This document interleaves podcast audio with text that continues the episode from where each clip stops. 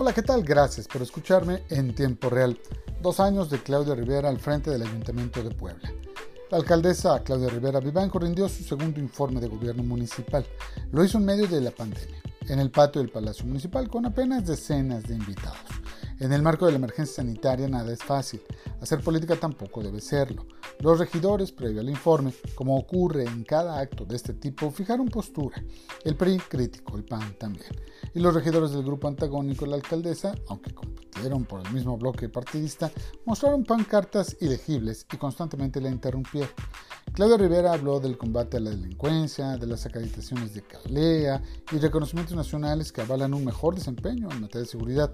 Incluso al comparar el segundo año de su gobierno con el último de la gestión anterior, los delitos cayeron 33%. Esto al pasar precisamente de 19.000 ilícitos registrados a 12.000.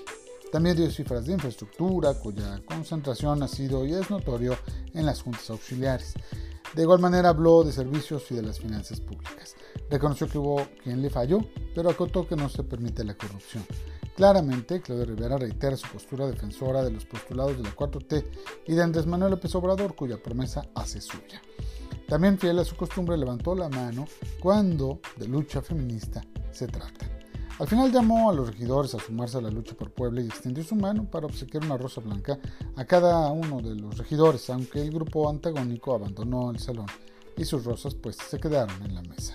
Empresarios y líderes sociales la acompañaron. Al final, las fotos con sus seguidores y colaboradores al final, siempre al final, queda la foto.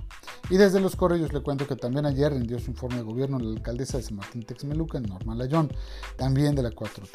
La seguridad pública ha sido el tema de mayor atención, así como la remodelación del mercado Domingo Arenas y el ordenamiento del comercio informal. La alcaldesa recibió el apoyo del gobernador Miguel Barbosa y acudió de manera virtual a dicho informe. Muchas gracias. Tenemos una cita mañana en tiempo real.